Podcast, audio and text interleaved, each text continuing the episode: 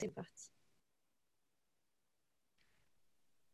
Bonjour et bienvenue sur Qui a peur du féminisme, le podcast qui met en valeur la culture féminine et féministe. Aujourd'hui, nous continuons notre cycle d'analyse des séries et nous abordons la question de la représentation du travail des femmes dans les séries. Contrairement à ce que l'on pense parfois, petit rappel historique, les femmes ont toujours travaillé.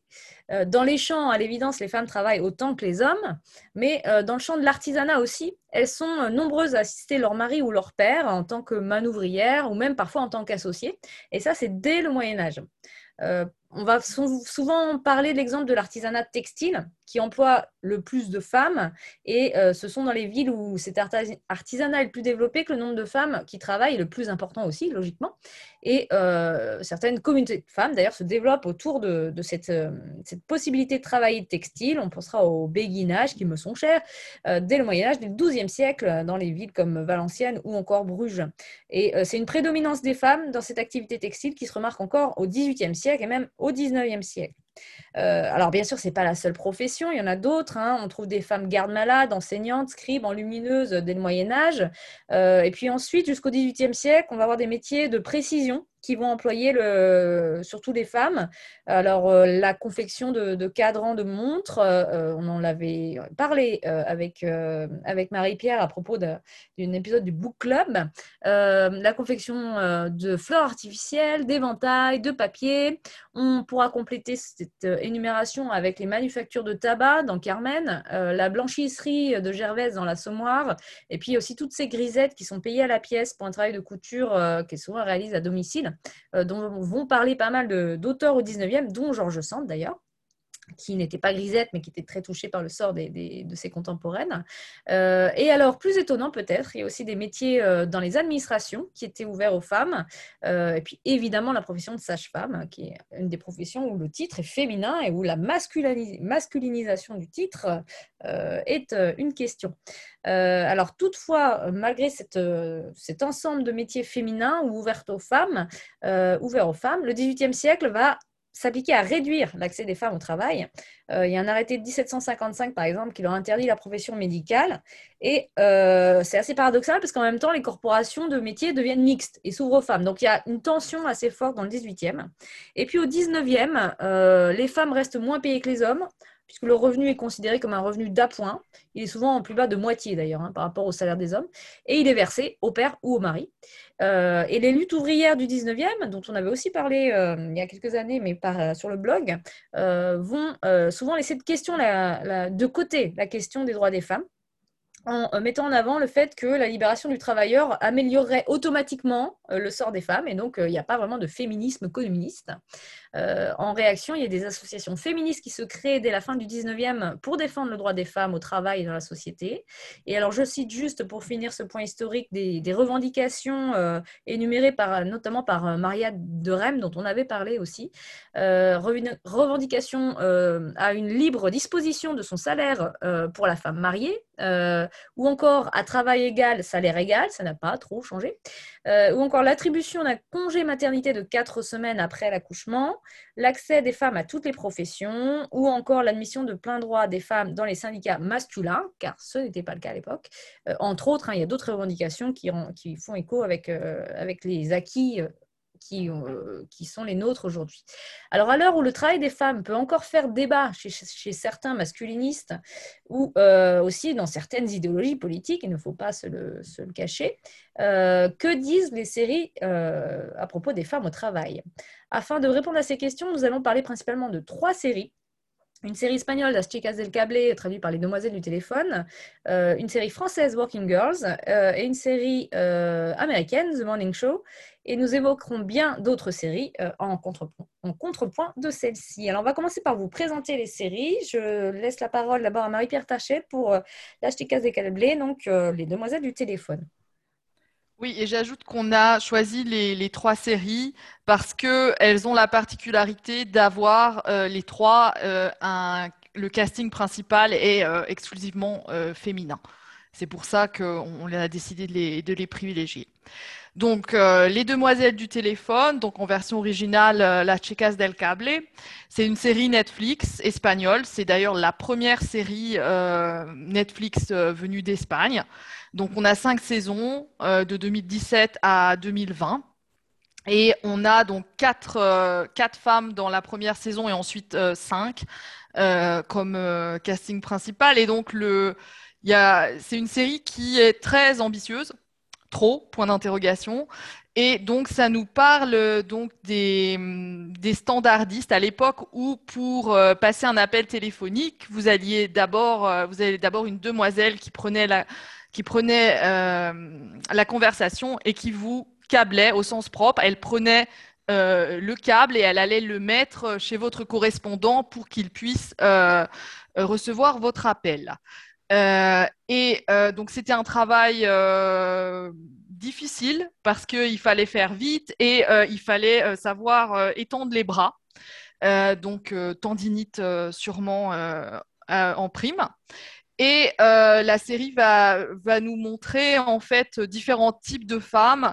celle, la prostituée qui veut se cacher, euh, la femme mariée qui veut travailler malgré l'interdiction de son mari, la fille de bonne famille euh, qui veut fuir son père euh, en travaillant, et la jeune fille de la campagne qui veut s'émanciper en pouvant travailler à la ville, à la capitale. Hein. ça se passe à Madrid. Est-ce que je dois en dire plus maintenant? Non, on va, on va rentrer dans le détail après quand on va répondre aux questions. Donc, je présente succinctement à mon tour euh, Working Girls. Donc, malgré le titre anglophone, en fait, c'est une série française d'épisodes courts, en fait. C'est des 13 minutes. Donc, c'est plutôt des épisodes, une série à sketch, en fait, hein, euh, avec des, épisodes courts euh, bâtis autour d'une série de, enfin d'une succession de, de sketchs, de, situations comiques. il y a un épisode de 80 minutes quand même qui a été rajouté à un moment.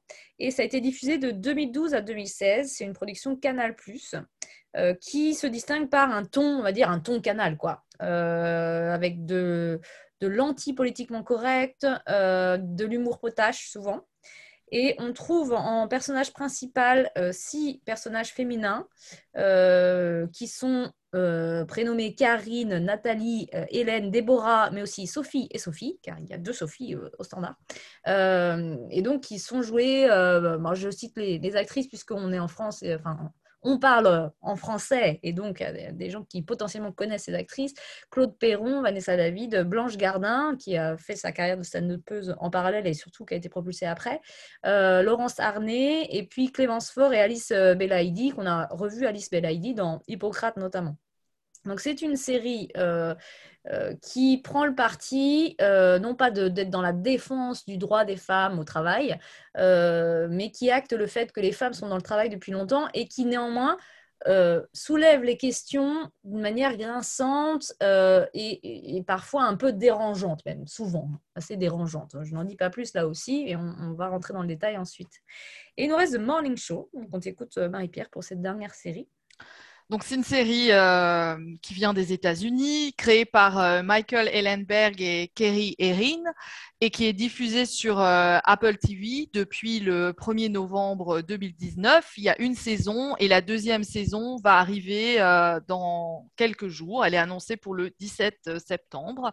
Et donc, la, la, série est portée par deux actrices, Jennifer Aniston 52 ans, et euh, Reese euh, Witherspoon, 45 ans. Donc j'insiste sur l'âge parce que c'est déjà euh, une réussite en soi pour moi quand je vois une série euh, qui met en avant deux actrices de plus de 40 ans. Et elles vont être rejointes d'ailleurs dans la deuxième saison par Juliana Maguires, euh, donc 55 ans. Donc euh, voilà, ça c'est déjà euh, super important.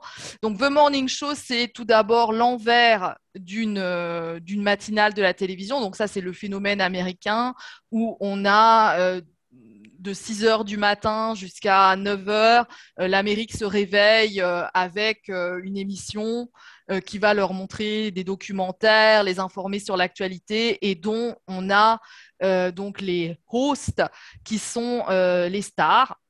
et donc, ça veut, là, on va voir l'envers du décor, c'est-à-dire le réveil à 3h30 du matin, la préparation, les changements de dernière minute, comment est-ce qu'on cherche les sujets, comment, pourquoi est-ce qu'on en élimine certains, comment est-ce qu'on fait venir des gens et pas d'autres sur le plateau, les rivalités, euh, tout l'argent qui est brassé derrière, euh, tous les enjeux.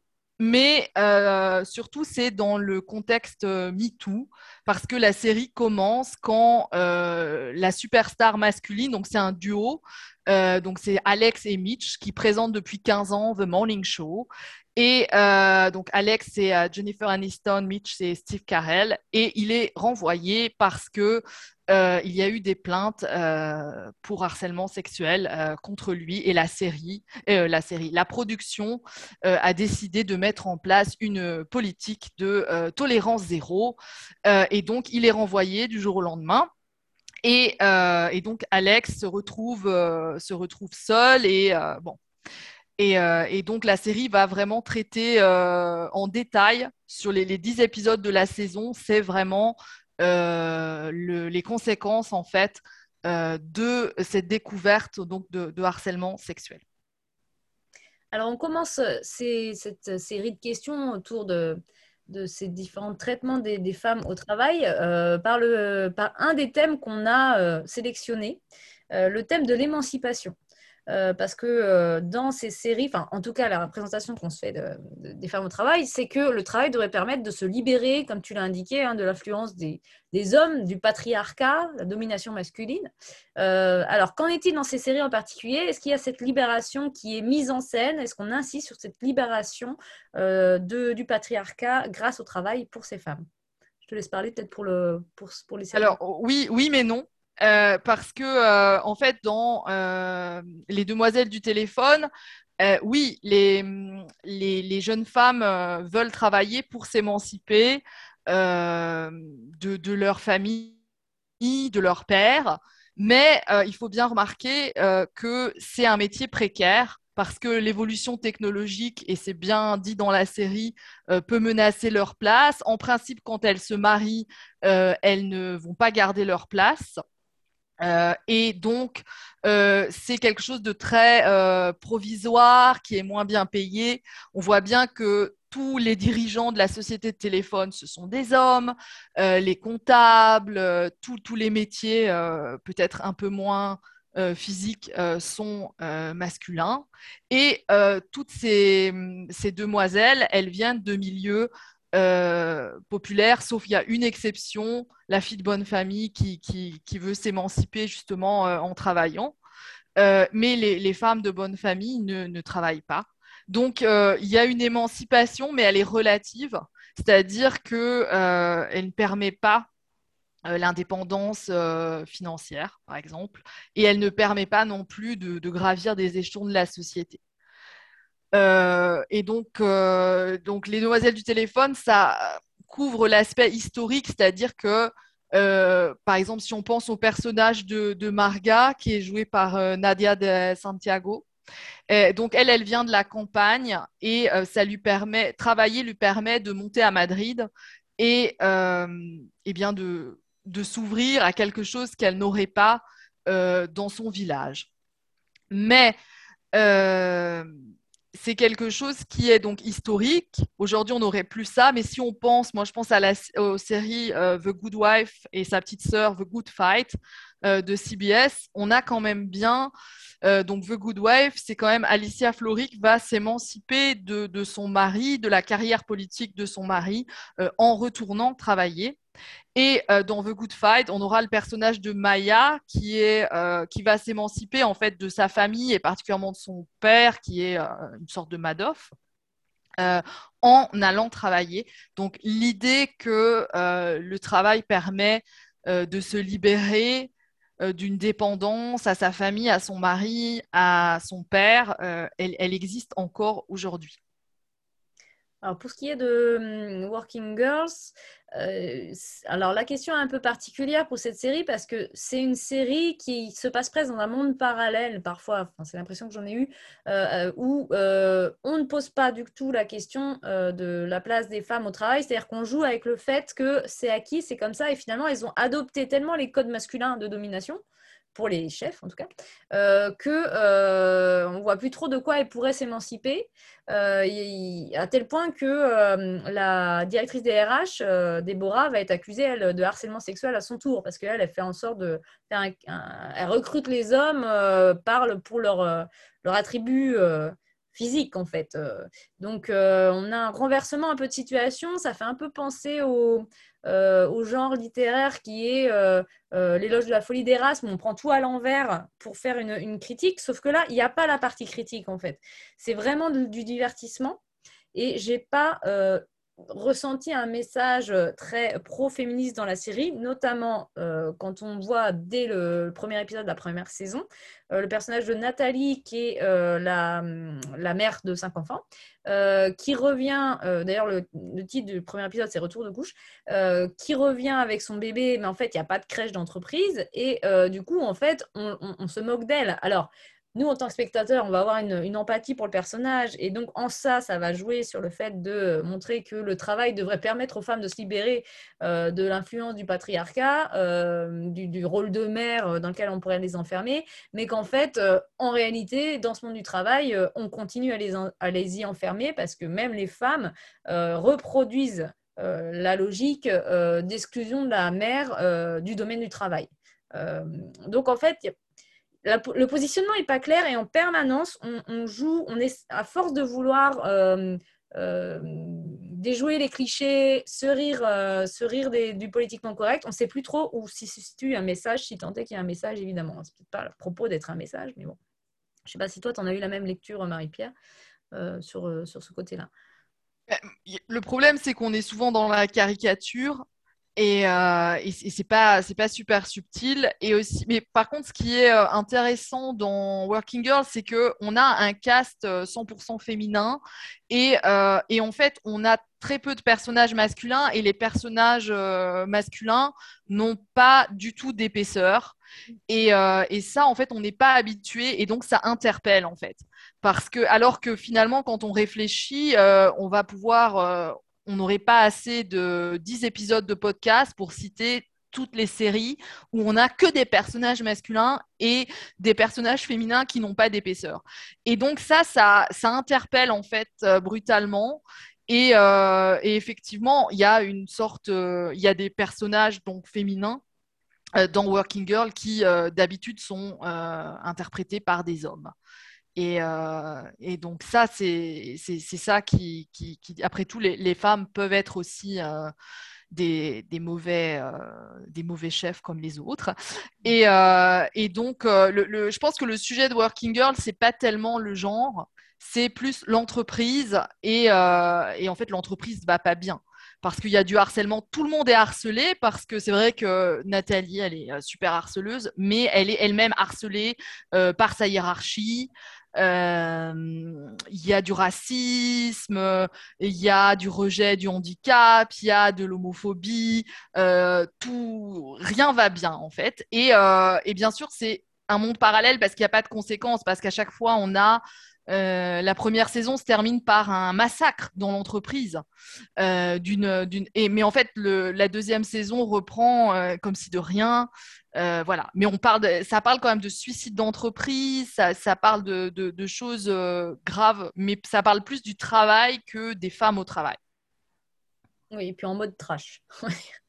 Euh, le deuxième thème, euh, les difficultés qui sont rencontrées par ces femmes. Euh, donc dans les années 80, on représente souvent, surtout aux États-Unis, la working girl. D'ailleurs, c'est pour ça qu'ils ont gardé la formulation anglaise, hein, comme une espèce de Wonder Woman qui réussit partout. même si on peut donner des nuances, tu nous les rappelleras sans doute. mais les ce n'est qu'une façade et on, se rend compte que euh, le monde du travail, euh, ça reste une jungle euh, où les femmes continuent à devoir lutter contre les préjugés, les injustices, la violence. Alors, est-ce que ces séries mettent en scène ces difficultés ou est-ce qu'elles sont plutôt dans une espèce de, de louange de la femme qui travaille, de la working girl? Alors, il y a l'image dans les années 80. Euh, moi, je pense que l'image la plus forte pour moi, c'est euh, Claire Huxtable dans Le Cosby Show. Donc, c'est une femme sublime, sexy, glamour.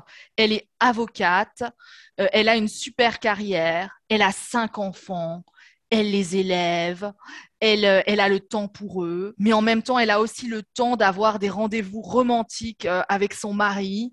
Elle, elle, a les ongles toujours impeccables, les cheveux toujours impeccables, toujours bien habillés, formidable. Et elle n'a aucune difficulté. Hein, ou en tous les cas aucune difficulté qui ne peut être euh, résolue euh, dans les 20 minutes. Hein.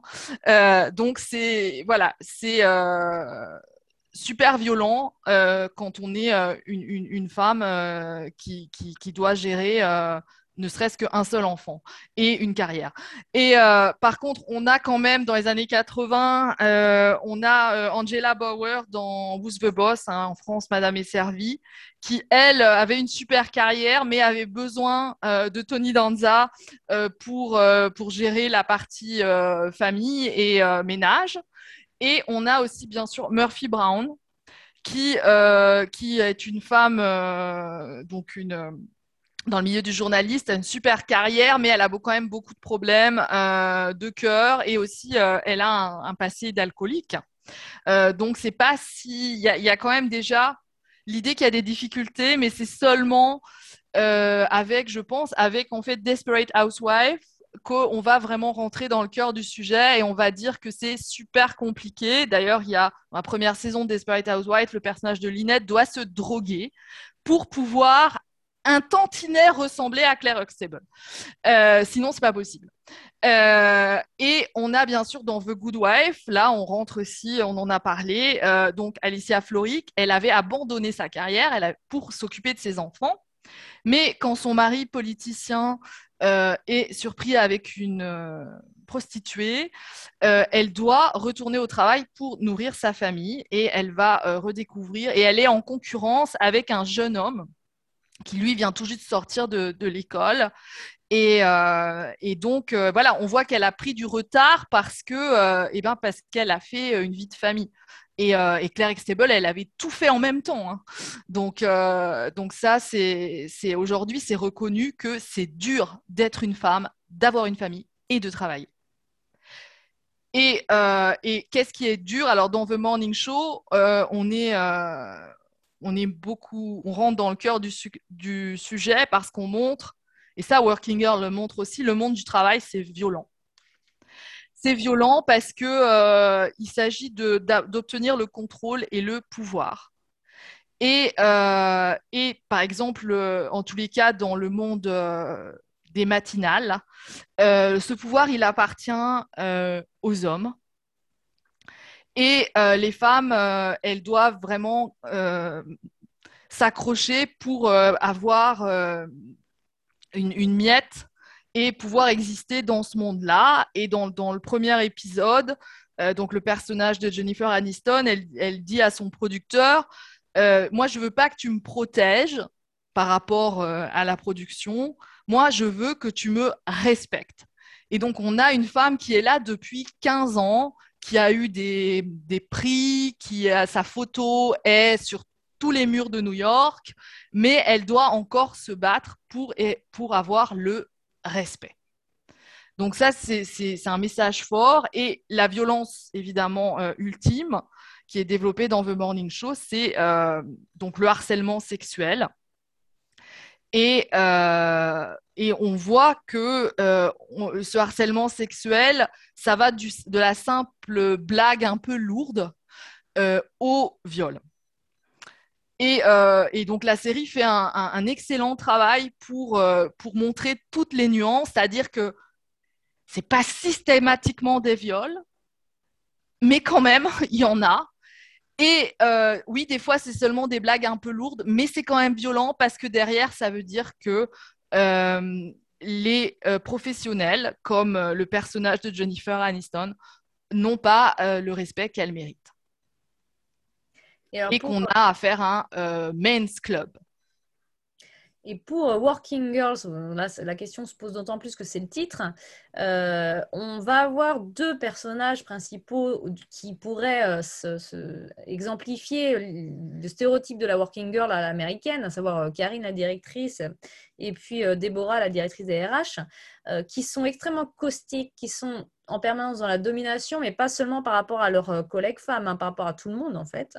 et donc c'est Karine notamment qui va être homophobe, qui va être euh, euh, hostile aux, handicapés, aux personnes en situation de handicap, qui, euh, et qui en même temps est totalement soumise aux dictats de la mode elle-même parce qu'elle veut absolument rentrer dans un, dans un taille 38 alors qu'elle n'y arrive pas. et c'est l'autre, donc la fameuse Déborah, qui va lui dire bah, Tu vois, en fait, tu fais du 40. donc elles sont en permanence dans le, on dire la, guerre de, enfin, la compète de qui pisse le plus loin, en mode fille. Donc on a une espèce de caricature de la working girl qui est pire, qui a l'air pire que ce qu'on peut montrer des, de l'ambition masculine. Et en même temps, ces working girls au pluriel, et on a quand même un éventail de rapports des, femmes au travail, parce qu'il y a aussi le mode douloureux. Alors là, je pense euh, principalement à Hélène, euh, donc, qui est jouée par Blanche Gardien, qui est une espèce de souffre-douleur euh, dont tout le monde se moque et qui va essayer de conquérir sa dignité au fur et à mesure comme elle va pouvoir. Bon, je reviendrai sur, sur ce point-là un peu plus tard, je ne dis pas tout. mais donc, il y a la souffrance, mais c'est une souffrance qui, à laquelle participent aussi les femmes elles-mêmes. Hein. Ce n'est pas, pas une souffrance, euh, c'est la souffrance du monde, c'est la souffrance du monde du travail, et c'est une souffrance qui est euh, relayée par les femmes.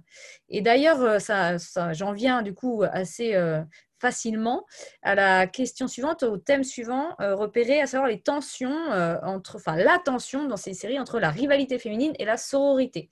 Est-ce que les femmes se soutiennent dans ces séries ou est-ce qu'au contraire elles se mettent des bâtons dans les roues? Je te laisse euh, d'abord la parole, Marie-Pierre. Alors, euh, dans euh, le message euh, des demoiselles du téléphone, c'est que il y a une grande solidarité féminine, même s'il y a quand même des méchantes hein, qui couchent avec votre mari, qui essayent de faire carrière en vous mettant des bâtons dans les roues. Et puis il y a aussi les méchantes bourgeoises qui s'ennuient et qui vont aussi mettre des bâtons dans les roues aux femmes émancipées qui risquent de leur prendre leur mari ou pire leur fils.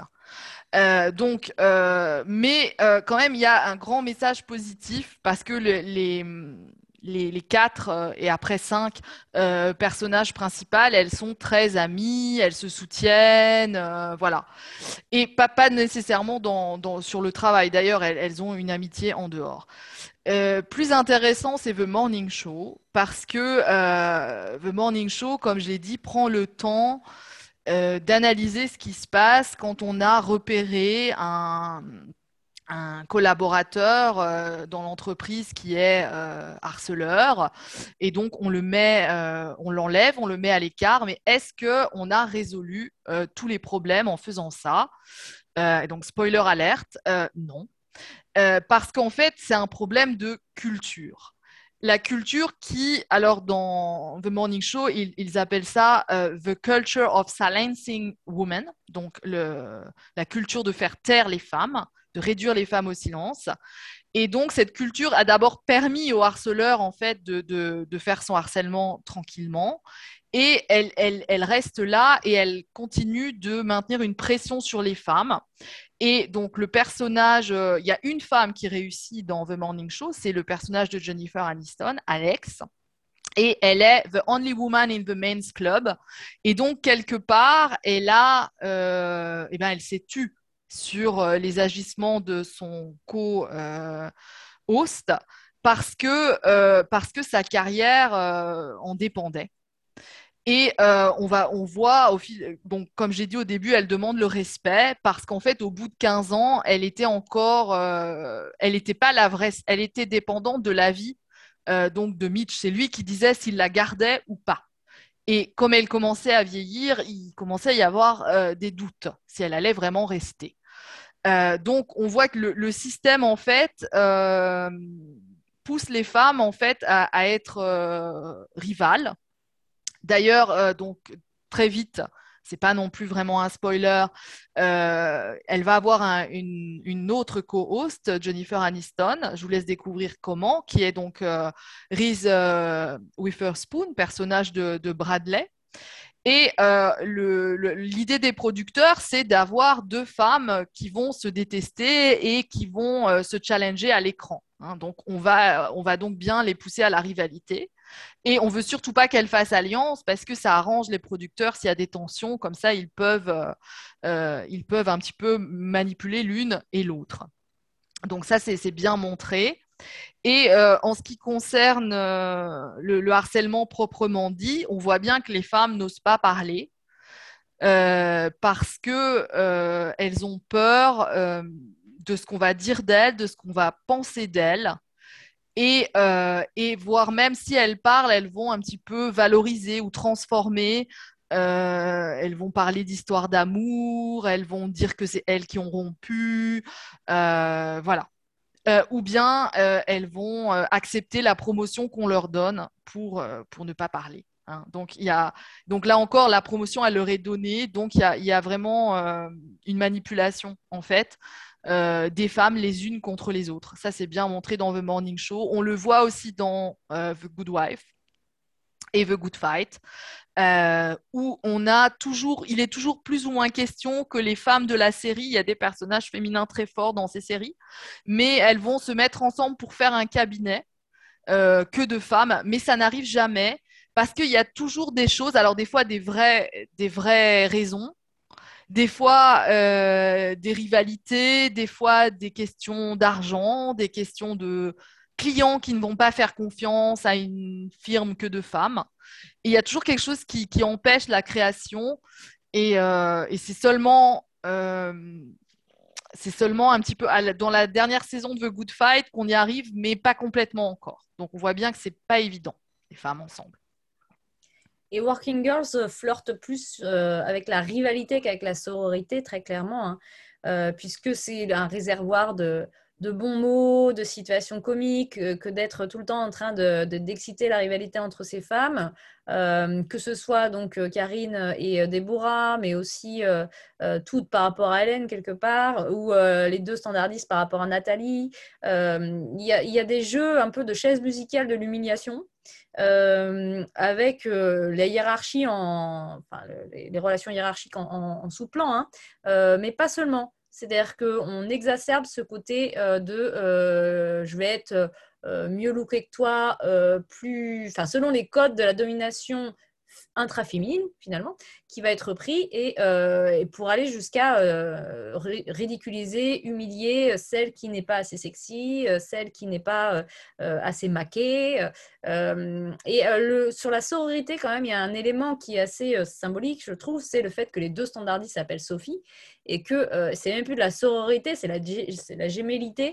Finalement, c'est une espèce de hyène à deux têtes, en fait, Sophie et Sophie, là. Euh, elles, elles, sont à la fois pas distinguables, euh, parce que c'est les mêmes, c'est seulement les mêmes, prénoms, c'est qu'elles se comportent de la même manière. Donc là, il y a une espèce de complicité euh, claire.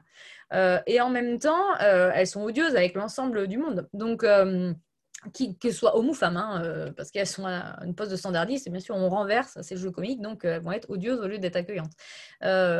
Mais donc, à part cette, euh, cette, complicité qui n'est pas une sororité, qui est une gémellité, euh, sinon, c'est vraiment le monde de la, de la concurrence en permanence. Euh, et en même temps, quelque part, enfin, moi, en tant que spectatrice, j'arrive pas totalement à y croire parce qu'on sent que c'est un collectif presque d'actrices qui s'apprécient, qui aiment jouer dans, un, dans une série d'actrices. Et il y a le côté des vacheries pour se prouver qu'on s'aime quelque part. Alors, elle joue bien, donc euh, on sent bien que, le personnage est comme ça.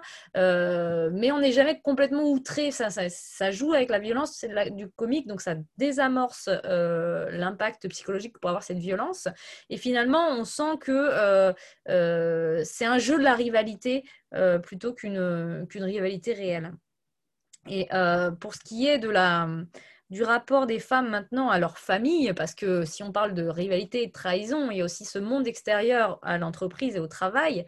Euh, est-ce que ces trois séries dont nous parlons présentent la femme au travail comme une traîtresse à sa famille, ou euh, est-ce qu'on arrive à, présenter la conciliation de la vie privée et de la, et de la vie professionnelle? Alors, dans The Morning Show, euh, traite la question, euh, bien que ce soit secondaire, hein, comme, comme j'ai dit, avec le personnage surtout avec le personnage de Jennifer Aniston. donc, Alex, qui est mariée un, professeur d'université et elle a une fille euh, qui vient de rentrer à l'université, donc une, grande adolescente. Et, euh, donc sa femme, et là son mari veut se séparer. Euh, parce que le, mari comme la fille lui reproche en fait d'avoir sacrifié sa famille alors là carrément à l'Amérique. Parce que la matinale, c'était, elle était là tous les matins, elle se levait à 3h30 tous les matins, sauf le week-end, pour saluer l'Amérique. Hein. C'est le principe euh, de la matinale. Et euh, ils devaient toujours faire attention euh, à, leur image. donc, il y, avait en plus l'aspect média qui renforce. Et donc, elle est confrontée un petit peu à, cette question-là. qu'est-ce qui la, sa fille lui demande clairement à un moment qu'est-ce qui est le plus important pour toi, ta famille ou ton émission, ta carrière de journaliste? Et, et c'est pas évident pour Jennifer Aniston de répondre à cette question. Et dans La Chicas del Cable, bon, il y a le personnage de Carlota, euh, donc c'est euh, Anna Fernandez, euh, qui elle, donc c'est la fille de bonne famille qui, qui veut travailler comme standardiste. Et, et, donc ça, c'est la trahison absolue, non seulement à sa famille, mais à sa classe sociale parce que euh, femme de sa classe sociale euh, ne travaille pas, surtout pas euh, dans, un métier manuel pour, pour les, femmes du peuple. Et donc ça, c'est bien, bien traité à, ce niveau-là. Et on a aussi le, personnage d'André donc qui, elle, est une femme mariée avec enfant euh, et, donc, on lui reproche, son mari euh, lui joue la corde sensible, en fait, euh, en disant qu'elle est une mauvaise mère. Dans Working Girls, les femmes qui dominent, ce sont les femmes qui n'ont pas de famille, en fait. Donc, la question du, rapport à la famille est assez vite expédiée. En revanche, euh, Nathalie, euh, qui est donc la mère de cinq enfants, euh, se trouve en conflit permanent, enfin en conflit de loyauté en fait, entre son travail et sa famille. Bon, alors pour résumer un peu le premier épisode, elle amène quand même son bébé parce qu'elle pense qu'il y a une crèche, mais en fait, il n'y a pas de crèche. Donc, du coup, elle laisse le bébé au standardiste qui le maltraite quelque part parce qu'elles sont incapables de s'occuper d'un bébé et ça ne les intéresse pas du tout. Donc, aussi à travers ces personnages de Sophie et Sophie qui savent même pas qu'il faut changer le bébé, euh, on voit bien que euh, le choix a été fait. Quoi. Le choix, c'est celui du travail et pas celui de la famille, et qu'il y a un côté euh, exclusif, c'est l'un ou l'autre. et de la même manière, bah, Nathalie avait été amenée à divorcer au cours de, au cours de, la série. Quoi. donc, clairement, là, on ne pense pas du tout la conciliation travail et famille. Et euh, la mère de famille a plutôt tendance à être euh, euh, moquée, ridiculisée, que admirée dans sa capacité à, tout concilier.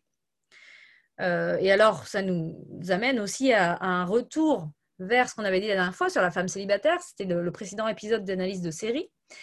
puisque à propos de la femme célibataire, on avait observé que souvent les séries qui se construisaient autour d'une femme célibataire posaient la question du travail. Souvent, ces femmes célibataires étaient les femmes qui travaillaient. Euh, alors maintenant qu'on est en train d'observer les séries sur le travail des femmes, est-ce que ces, séries-là posent, elles, la question du célibat? Qu'est-ce que tu en penses pour, euh, The Morning Show et pour euh, Las Chicas de Cable alors, la Chicas del Cable pose la question du célibat, mais dans un contexte historique où il était pas bien pour une femme d'être célibataire parce que soit on avait euh, une vieille fille, soit on avait une femme euh, de mauvaise vie. Euh, donc, donc pas bien du tout. Et, donc d'ailleurs, le, et ça c'est aussi un thème qu'on va trouver dans Mad Men, le travail c'était le moyen de rencontrer un mari. Donc les femmes, c'était bien que les femmes, euh, surtout des, milieux populaires, travaillent parce que ça allait leur permettre de trouver un bon mari, euh, éventuellement même euh, de sortir de leurs conditions sociales. Donc, donc oui, le, célibat est traité de cette manière-là. et dans The Morning Show, donc on a la le personnage de, Reese Witherspoon, elle, elle est une célibataire.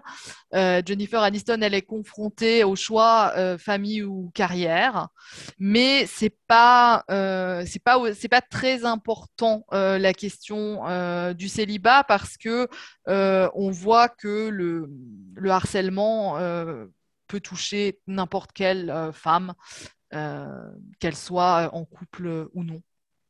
Euh, donc, euh, donc là, il n'y a pas de a pas de hiérarchie en fait.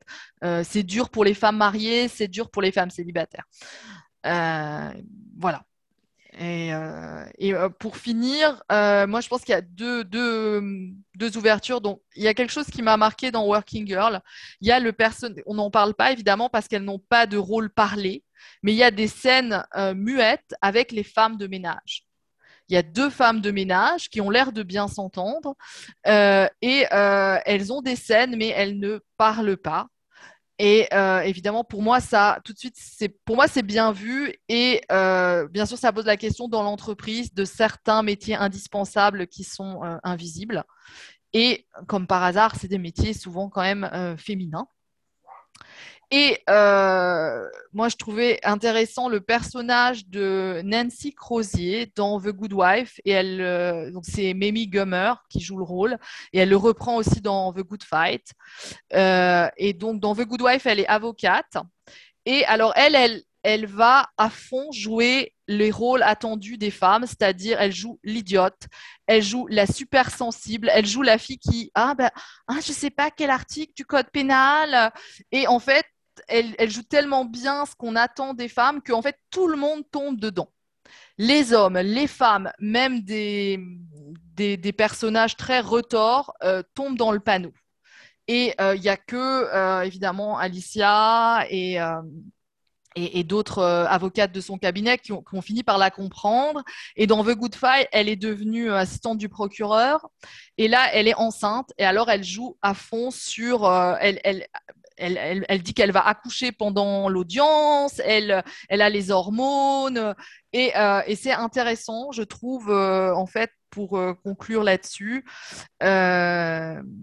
que pour dire en fait que il n'y a pas la femme au travail, il y a des femmes au travail, c'est très complexe, c'est très varié. Il y a des femmes célibataires, des femmes mariées, des jeunes, des moins jeunes.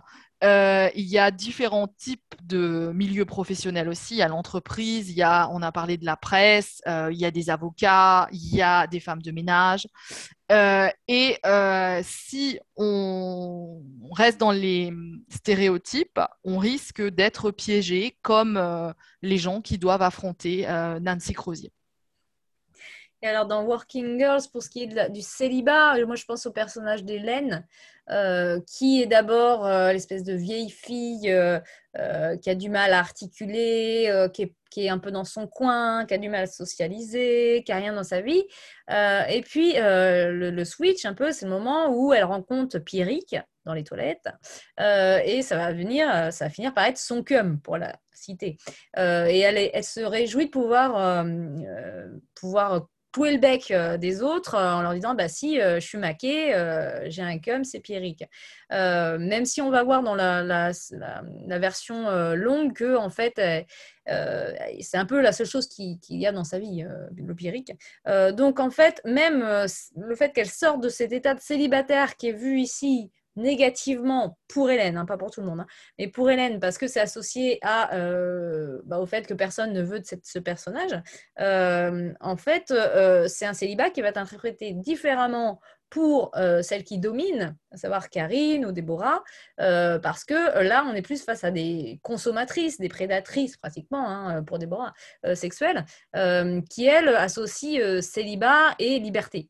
Euh, et donc, du coup, euh, le célibat a, un statut ambigu euh, dans cette série qui n'est pas, pas lié à forcément une stigmatisation sociale, mais pratiquement plus un harcèlement moral individuel. Et puis peut-être pour conclure, là on a choisi, et tu l'as rappelé, des, des, séries qui mettent en avant un casting féminin, et qui posent la question parfois explicite du travail féminin. mais on a écarté, on en a parlé, on a écarté les séries comme The Office ou Mad Men parce qu'il euh, y a des personnages féminins dans ces séries, mais elles ne sont pas en premier plan. Est-ce qu'on peut peut-être finir euh, sur euh, ce qu'il en est de la représentation de ces femmes, des femmes au travail dans ces séries, qui sont par exemple Mad Men ou The Office? Alors, pour The Office, ce qui est intéressant, c'est que The Office, c'est Steve Carell.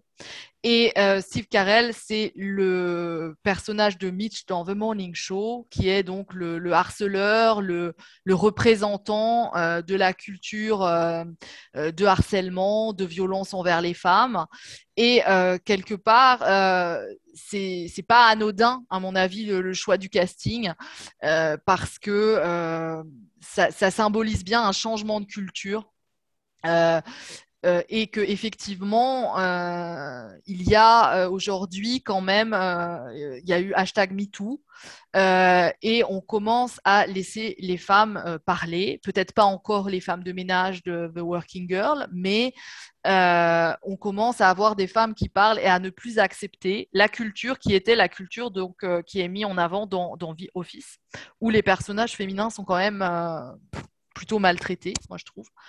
Et euh, Mad Men, euh, Mad Men, c'est euh, une série qui se veut historique.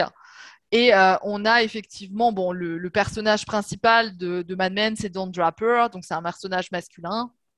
Et, et, donc, c'est aussi le, but de la série, c'est de parler de lui et de son identité mystérieuse. Euh, et euh, il y a quand même le personnage de, Peggy Olson qui va passer de euh, secrétaire harcelée. Hein, le premier épisode, la culture justement d'avant MeToo, on l'a à fond. Euh, on lui reproche comment elle s'habille, on lui demande de voir ses jambes euh, et, euh, et, sa manager féminine l'envoie chez le gynécologue. donc on, a vraiment tout, mais à la fin elle devient la, rivale hein, de, Don Draper. Donc elle, elle va faire une carrière.